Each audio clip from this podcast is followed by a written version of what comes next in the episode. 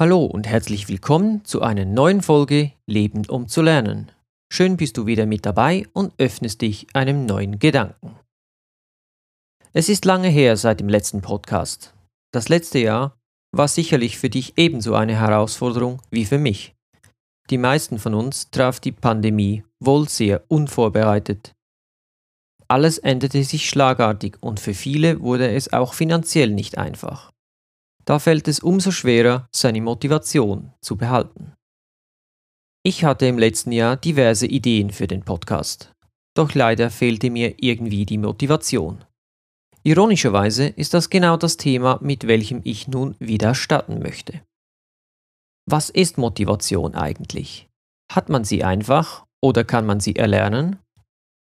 Gibt es eine Möglichkeit, sie zu fördern? Und was muss ich beachten, wenn ich mich oder andere motivieren möchte?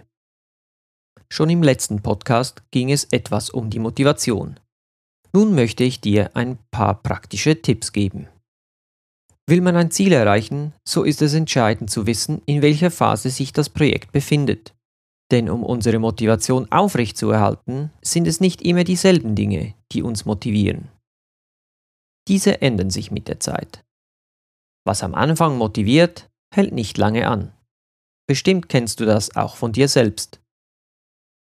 Man muss lernen, sich an unterschiedlichen Aspekten zu orientieren, je nachdem, ob man sich am Anfang in der Mitte oder am Schluss eines Projektes befindet. Ein gutes Beispiel ist dieser Podcast. Ich habe nicht immer Lust dazu. Deswegen mache ich bewusst Pausen. Doch wenn ich mit einer Idee begonnen habe, so wende ich immer dieselben Regeln an, um aktiv dran zu bleiben. Doch mehr dazu gleich. Generell unterscheiden wir zwischen zwei verschiedenen Arten von Motivation. Die eine kommt aus dem Inneren, man nennt sie auch die intrinsische Motivation. Das heißt, dass die Tätigkeit selbst dich motiviert und dir Freude bereitet. Du machst etwas, weil es dir Spaß macht und nicht, weil dir jemand eine Belohnung dafür versprochen hat. Ein Beispiel dafür wäre, du spielst in einer Band oder gehst Rollschuhlaufen. Dann gibt es noch die extrinsische Motivation, welche wir von außen erfahren. Zum Beispiel eine Geldsumme oder eine andere Belohnung, welche dir versprochen wird für eine bestimmte Tätigkeit. Die Motivation entsteht also durch einen äußeren Anreiz. Diese Motivation kann nur schwer über lange Zeit aufrechterhalten werden. Was fördert die intrinsische Motivation?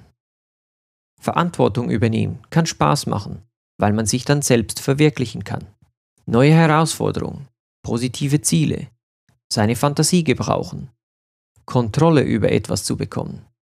Anerkennung von anderen, aber auch die Zusammenarbeit oder der Wettbewerb mit anderen kann uns intrinsisch motivieren.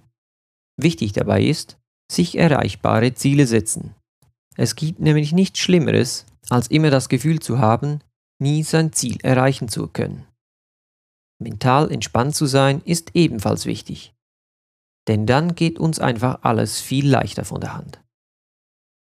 Jetzt sagst du dir vielleicht, ich bin ein schwieriger Mensch. Ich bin schwierig zu motivieren. Was kann ich tun? Appelliere an deine Selbstbestimmtheit. Gehe auf deine Bedürfnisse ein. Wenn du eine Pause brauchst, dann mach eine Pause. Überlege dir, welche Rahmenbedingungen du benötigst, um motiviert zu sein. Wenn du diese bestimmt hast, dann kannst du aktiv dein Umfeld danach ausrichten. Du benötigst ein ruhiges Zimmer, Tee oder Kaffee am Computer? Frische Luft oder ein Spaziergang im Wald? Warum versuchst du dann nicht mal im Wald zu arbeiten? Schnapp dir deinen Kaffee und dein Laptop und raus in den Wald. Versuche deine Qualitäten bei jeder Tätigkeit einzubringen. Du kannst alles tun, solange deine Motivation intrinsisch ist. Es wird dir so viel leichter fallen, als einem Ziel hinterherzujagen, welches du nicht selbst bestimmt hast. Du möchtest jemand anderen motivieren, weißt aber nicht wie? In diesem Fall sprechen wir über extrinsische Motivation. Bestimmt hast du selbst schon solche Erfahrungen gemacht. Vielleicht wollten dich deine Eltern motivieren, dass du weniger Chips essen sollst. Oder du möchtest nicht, dass dein Kind anfängt zu rauchen. Was kannst du also tun? Natürlich könntest du deinem Kind erzählen, dass es nicht gesund ist, was es tut, dass es vielleicht an Lungenkrebs erkranken könnte und sterben, wenn es weiter raucht. Du versuchst so deinem Kind Angst zu machen, damit es das Rauchen unterlässt. Angst kann motivieren. Studien haben jedoch gezeigt, dass Angst ein schlechter Motivator ist.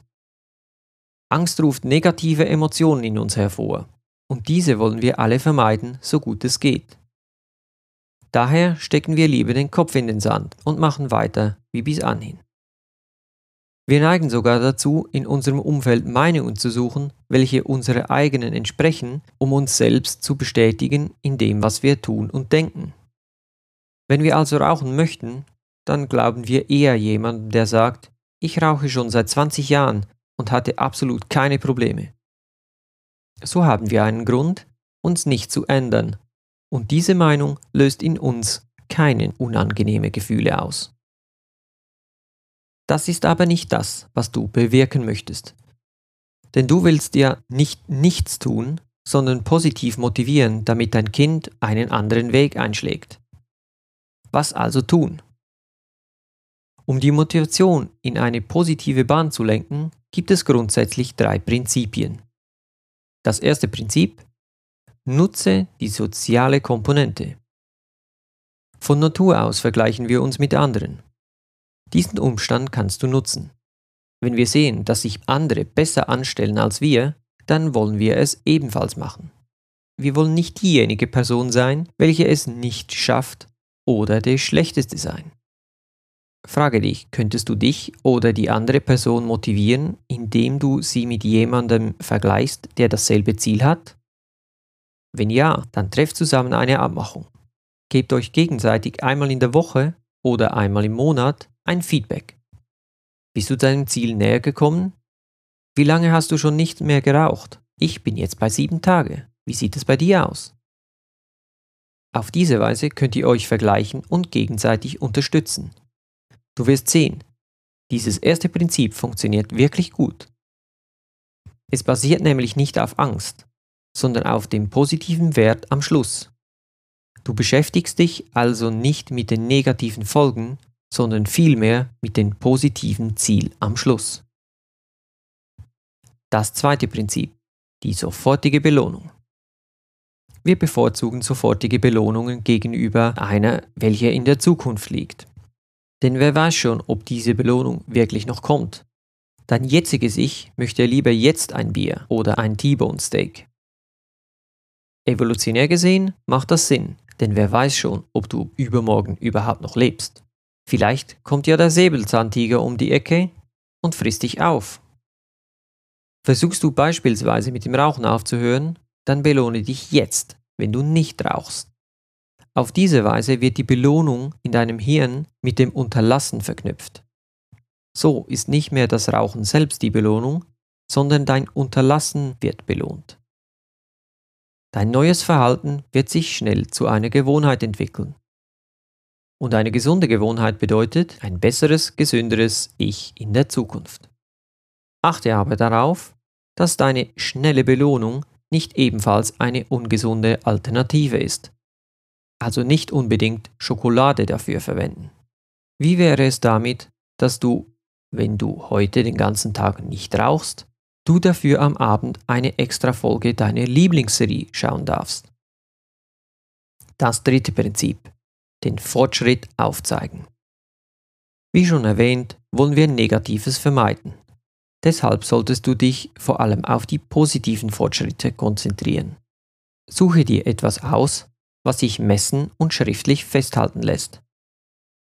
Willst du, dass dein Kind nicht mehr so viel Chips isst, so zeige ihm auf, welche positiven Eigenschaften es hat, wenn es seine Chips liegen lässt. Es wird dann zum Beispiel besser im Sport. Zeige ihm auf, wie viele Chipspackungen es nicht gegessen hat und wie viel besser, dass es nun im Sport ist.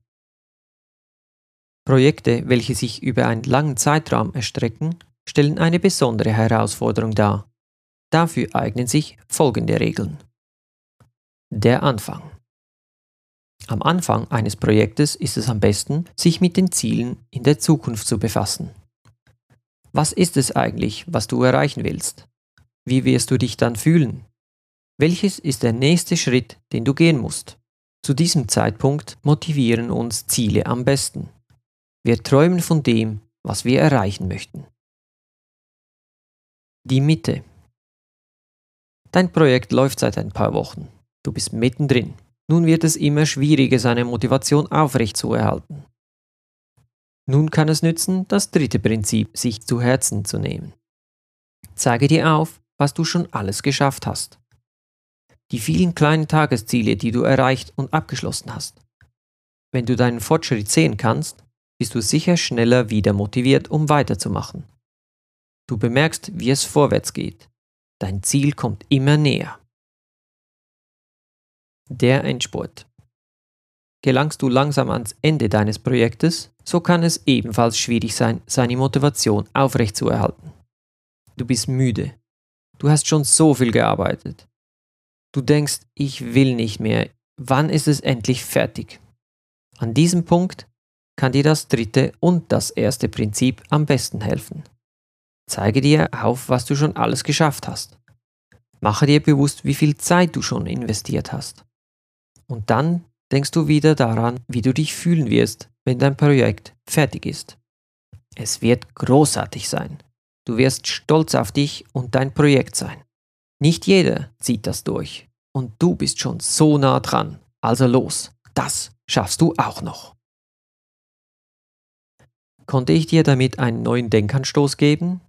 Ich würde mich freuen, wenn du auch bei der nächsten Folge wieder mit dabei wärst. Sei selbst für andere eine Hilfe und teile diesen Podcast mit ihnen. Das würde mich sehr freuen und ebenfalls motivieren. Falls du den Podcast unterstützen möchtest, so hinterlasse doch eine Bewertung bei iTunes oder Spotify. Damit kannst du mithelfen, dass möglichst viele Menschen an diesem Wissen teilhaben können. Danke. Jetzt aber, Over and out. Ciao.